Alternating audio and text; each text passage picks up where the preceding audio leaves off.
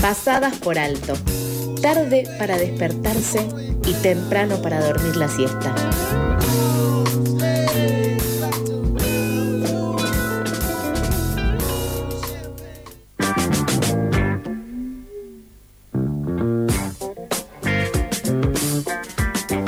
Seguimos con más información en Pasadas por Alto.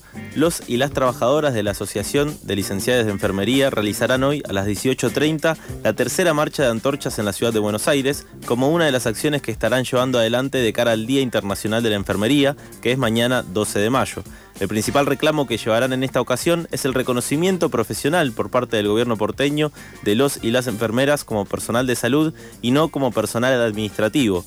Para ampliar la información, estamos en contacto con Luciana Franco, enfermera del Hospital Fernández y referente de la Asociación de Licenciadas de Enfermería. Buen día, Luciana. Charlie te habla al aire de FM La Tribu. ¿Qué tal? Buenos días. Eh, bien, muy bien.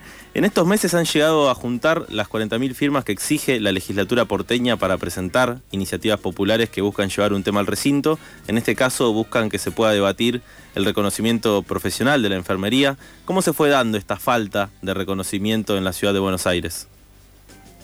Sí, juntamos casi 50.000 firmas con apoyo de la comunidad, ¿no? Eh, y bueno, esta falta de reconocimiento es histórica, digamos, nunca estuvimos incluidos en en, la en ninguna ley de carreras profesionales y en el 2018 cuando sancionaron la nueva ley, la 6035, lo dejaron afuera arbitrariamente, en forma discriminatoria, ¿no? Y a partir de ahí empezó todo una un camino, digamos, de reclamos y todo eso, porque, bueno, es una injusticia eso. Nosotros cumplimos con todos los requisitos para, para estar en carrera profesional.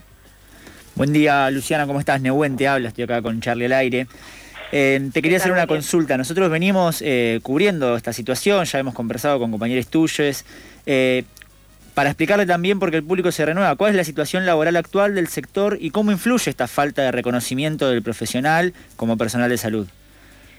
Principalmente influye en lo salarial porque nosotros cobramos la mitad del resto de los profesionales de la salud. Entonces ahí ya tenemos una gran diferencia, digamos, y bueno, venimos sufriendo de este padecimiento hace tiempo es la ciudad más rica del país, donde la reta tiene un presupuesto muy similar al de ciudades europeas, ¿no? De, del primer mundo, pero se ve que para salud y para educación no hay plata, entonces cobramos sueldos que promedian los 70 mil pesos, eh, por eso tenemos que tener dos o tres trabajos, con lo que implica eso no solo para nuestra salud, ¿no? sino, para, sino también para la calidad de atención que le brindamos a la población. Siempre nosotros recalcamos esto porque teniendo jornadas laborales de 17 horas o, trabajar sin francos o no dormir nunca de noche repercute directamente en la calidad de atención que le podemos brindar a la población.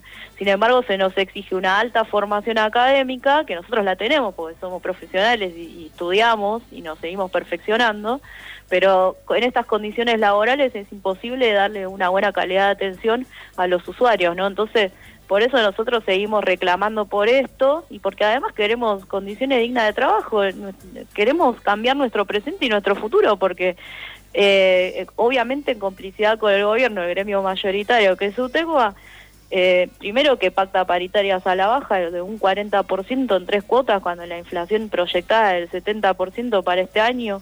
Y segundo que arreglan que se nos paguen ítems no remunerativos en nuestro recibo de sueldo, que son varios, un gran porcentaje de nuestro sueldo, digamos en negro, por decirlo más directamente, y que influyen, no, influyeron no solo en nuestros aguinaldos miserables que nos pagaron en diciembre pasado, sino que van a influir también en nuestras jubilaciones, las compañeras se jubilan con con unas jubilaciones miserables, con una, una, condición de salud tremenda por haber trabajado en dos o tres lugares durante toda su vida, y cómo podemos disfrutar después de nuestro retiro. Y eso si, si estamos mal de salud y mal económicamente hay que seguir trabajando después de, de, haber dado todo acá en los hospitales de Cava, en los centros de salud. Entonces, bueno, esos son nuestros reclamos, que son muy justos y que vamos a seguir hasta las últimas consecuencias.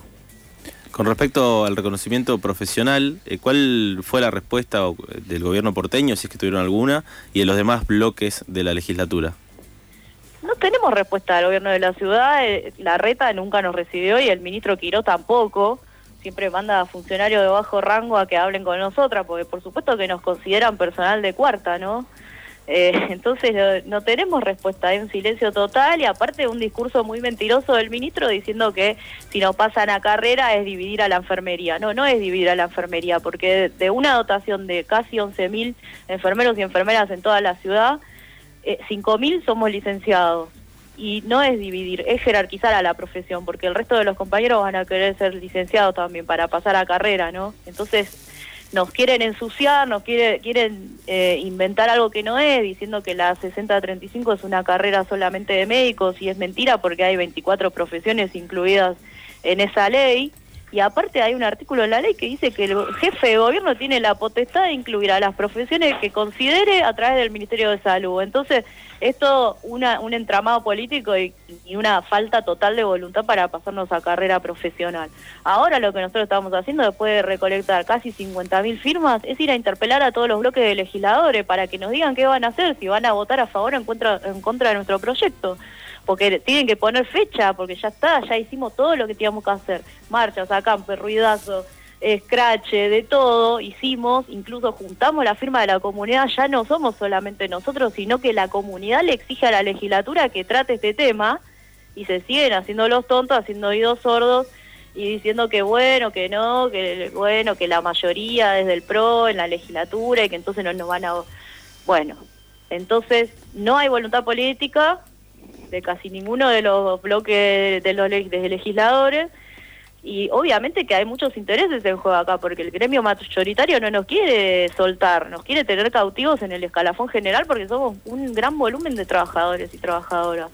Incluso la, la conducción de médicos municipales tampoco le conviene el pase en otra carrera porque nosotros competiríamos por cargos jerárquicos y de gestión en las instituciones, ¿no? Por supuesto que la reta no nos quiere pagar porque plata para nosotros no hay. Y también se incluye acá a los empresarios de la salud privada que no quieren tampoco el pase a carrera profesional en el ámbito público porque tienen que equiparar los sueldos. Recordemos que nosotras somos las mismas que trabajamos en el ámbito público y en el privado. Entonces la explotación es generalizada en el sistema de salud y el deterioro del sistema de salud es generalizado. No estamos hablando de algún problema que pasa en el ámbito público. Es generalizado porque nosotras somos las mismas que vamos tanto a los hospitales públicos como a las clínicas privadas. Entonces, todo ese entramado de poderes y de intereses son los que nos traban el pase a la carrera, que sería muy sencillo si la reta firmara un decreto que dijera que pasamos. Pero bueno, tenemos que hacer todo esto. Nos empujaron a, ir en el medio de la pandemia a salir a la calle a buscar las firmas, teniendo dos o tres trabajos, familia, todo, y nosotros tuvimos que salir a la calle, pero lo logramos y vamos a seguir. Desde ya, Luciana, eh, por supuesto que esperamos que sí, que, que los legisladores hagan lo que tengan que hacer en este sentido. Respecto a la marcha de mañana, eh, si nos puedes contar un poco más eh, e invitar también a quienes nos están escuchando, dónde se va a hacer, va a ser a partir de las 18.30. Sí, la marcha es la tercera marcha de antorchas que, que vamos a hacer desde Congreso hasta la legislatura a las 18.30. Bueno, la primera edición de nuestra marcha, que ya es un sello nuestro, una marca registrada del colectivo de enfermería, fue exactamente hace un año, el año pasado, el 12 de mayo del 2021. Y ahora vamos a hacer nuestra tercera marcha, por supuesto, para seguir reavivando nuestros reclamos, que son muy justos, que todo el mundo sabe que son muy justos y que por eso invitamos no solo a las organizaciones de salud que se solidarizan con nosotros, a las escuelas de enfermería y todos los sectores de salud, sino a la comunidad en general porque ya te digo, juntamos casi 50.000 firmas, la, comunidad sabe que somos profesionales, tenemos el reconocimiento social, pero el reconocimiento a nivel laboral por parte de los gobernantes no existe, ¿no? Se ríen de nosotros, nos dijeron que somos héroes ángeles, pero es una mentira, nos descartan de una manera detestable, digamos, incluso a los compañeros contratados que ahora los están despidiendo eh, arbitrariamente después de haber generado un concurso totalmente ilegítimo, turbio, irregular, con el fin de, echar gente, porque para el gobierno de la ciudad sobran los compañeros y compañeras. Acá no sobra nadie, es lo que decimos desde la ALE. Y bueno, después el, el jueves mañana a las 10 de la mañana vamos a estar otra vez reuniéndonos, concentrándonos en la legislatura para hacer una conferencia de prensa, un acto con estas mismas organizaciones que se solidarizan con nosotros y vamos a ir al Tribunal de Justicia porque estamos citados porque eh, van a empezar con una audiencia, nos citaron a una audiencia por el tema de las firmas, ¿no? que obviamente nos van a querer bajar miles y miles de firmas para trabarnos todo, como siempre, pero nosotros vamos a seguir, así que bueno, invitamos a todos y todas que se sumen a nuestra marcha, que va a ser muy linda, muy impactante y muy emocionante como siempre. Queda hecha la cita entonces. Por último, Luciana, te quería preguntar, digo, empiezan a subir nuevamente los casos de COVID en la ciudad de Buenos Aires y en el país en general. ¿Cómo es la situación eh, para hacerle frente a una posible nueva ola?